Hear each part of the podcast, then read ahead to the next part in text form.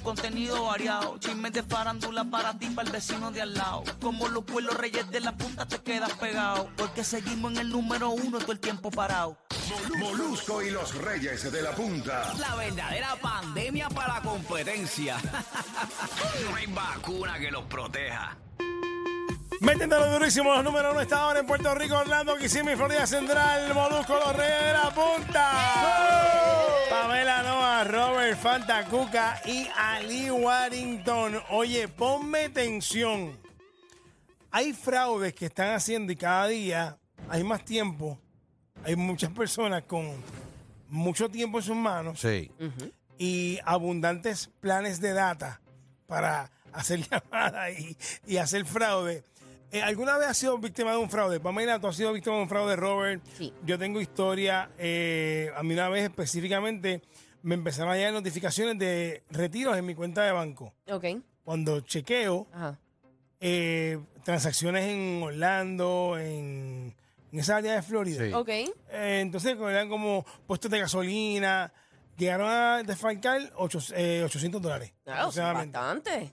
En- pero en cuestión de minutos, Ok, que iban de un, de un lado a otro. de un- rapidito, en la misma área. Entonces, eh, pues obviamente el banco hace una investigación, pero es un maltrato porque Pero- lo que te devuelven ese dinero, el banco. Se tarda, se, Se tarda, tarda porque un tiene, poco. tiene que hacer la investigación completa y sí, se tarda un poco. Pero te los devuelven. Pero Te los devuelven. No hay que cancelar, pero es un maltrato. cancelar tarjeta para volver a meter el número en tu teléfono para cuando tú haces los No, pagos que tú haces. no, no. es como, Lo peor. Eso es lo Una peor. película de terror. Sí. ¿Y tú, Pamela? Pues en el caso a mami le pasó, le robaron la identidad eh, y entonces eh, un montón de cargos también en su cuenta de, de pasajes y un montón de, de, de hoteles y de cosas. Este, ¿Te fue de shopping? se fue de shopping a comprar pasajes y a, comprar- y, y a quedarse en sitio. Y entonces, lo mismo, se tarda un poco la investigación, y, pero terminan devolviéndole el dinero.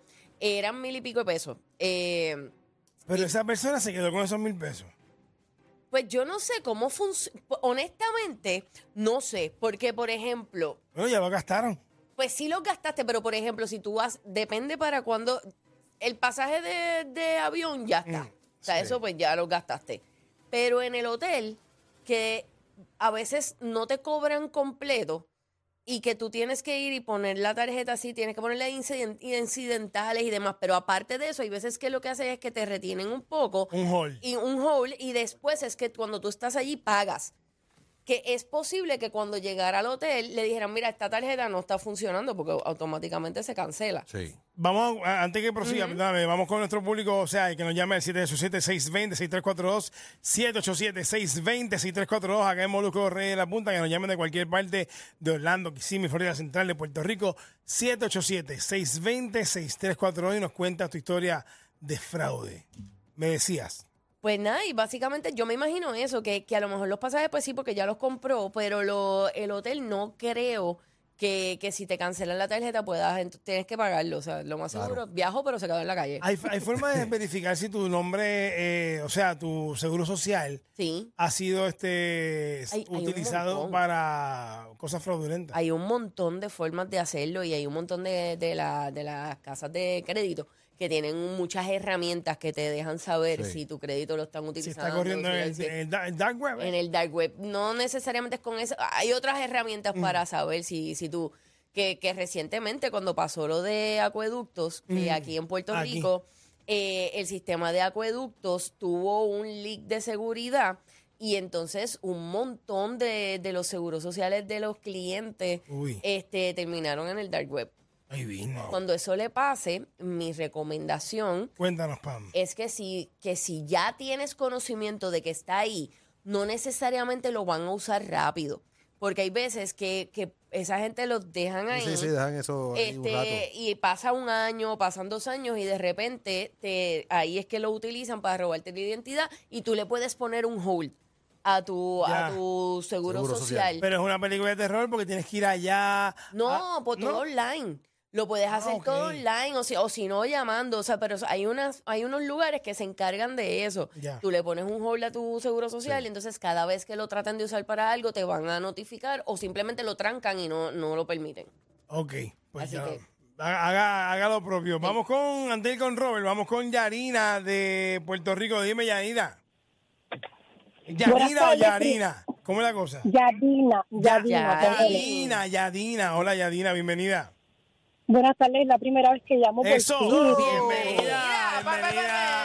Basta. Basta por fin, con por el- fin. Por Basta fin. con el papá, mamá. Eres al fijo. Dios eh. querido, ¿qué te pasa? Que- Que tenemos el fin de semana. Eso fue. Ay, padre. Me Yadi- parece que la pasó bien. Sí, no, no, no, encendía. Cuéntame, Yadina, ¿qué te pasó a ti? ¿Cuál fue tu fraude que te, hice- que te hicieron? Mira, nosotros vivíamos en Miami, Florida, Ajá. Y lamentablemente, pues allá en las gasolineras tienen pues la mala costumbre de, de clonar las tarjetas. Y recuerdo que nosotros siempre íbamos a la misma gasolinera y un día el muchacho nos dice, no, no, dame la tarjeta, no la insertes, yo te la, yo la inserto. Y nosotros yo lo miro y yo le digo, no, no es necesario, yo puedo hacerlo. Me dijo, no, no, es que la máquina tiene problemas. Mm. Y no hay problema. Tenía un hizo. Sí, exacto. Sí, totalmente. Se la dimos, él, la- él fue el que la puso y al otro día, automáticamente, la tarjeta de mi esposo fue la que se clon- este, la utilizaron. Uy. Automáticamente la utilizaron en una gasolinera como casi 200 dólares, en otra gasolinera. Diantre. Después en, un- después en una tienda de, de aparatos electrónicos. Y me da por verificar porque nosotros ahora vivimos en Puerto Rico, pero antes veníamos cada cierto tiempo. Ujú. Y yo le digo a mi esposo, deja verificar la tarjeta para ver, ¿verdad?, con qué dinero contamos para hacer un viaje e ir a ver a la familia. Y cuando verifico no teníamos dinero. Eh, a rayos. Nos habían quitado el dinero por todas las transacciones. ¿A cuánto So, ascendía, ¿a cuánto ascendía el monto de, de- del fraude? El monto más de 800 dólares. Eh, a rayos. Diablo, mano, eso es un montón Sí, de chavos. fueron- Fueron en dos gasolineras, más de 200 dólares. Y yo dije, esa persona tiene una diésel.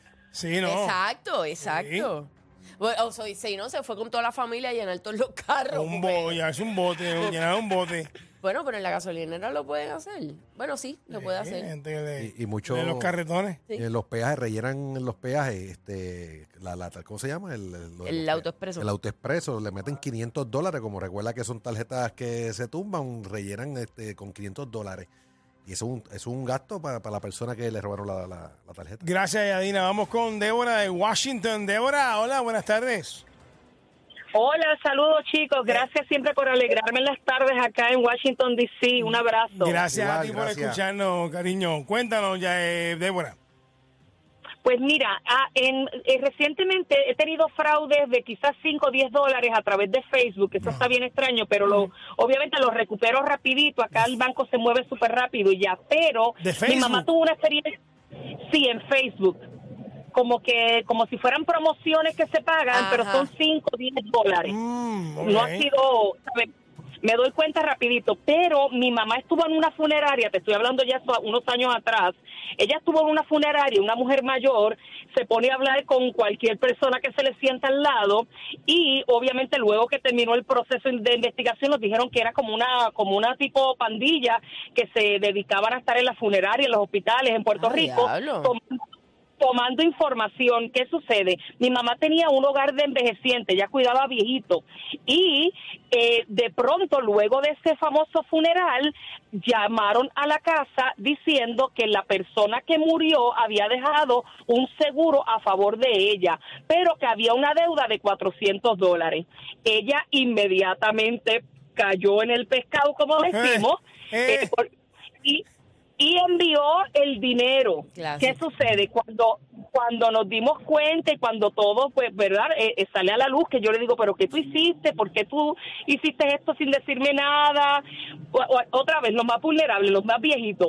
Inmediatamente llamamos a, la, llamamos a la policía y comienza toda la investigación y ahí es que nos enteramos que había como si fuera una banda de, de, de personas que se dedicaba a robar información en los hospitales, funerarias y este tipo de lugares.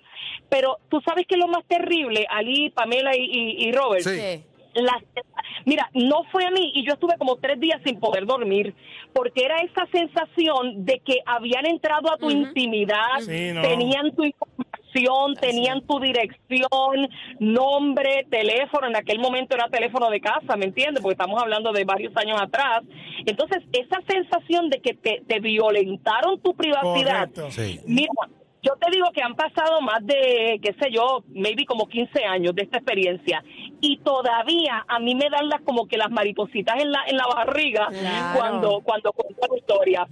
Ali, yo no sé si te acuerdas de mí, yo soy la pastora de la, era la pastora de la iglesia en Guaynabo, donde la nena estudió, Ah, que está chévere. preciosa tu niña. Pastora Débora, ¿cómo está? Saludos.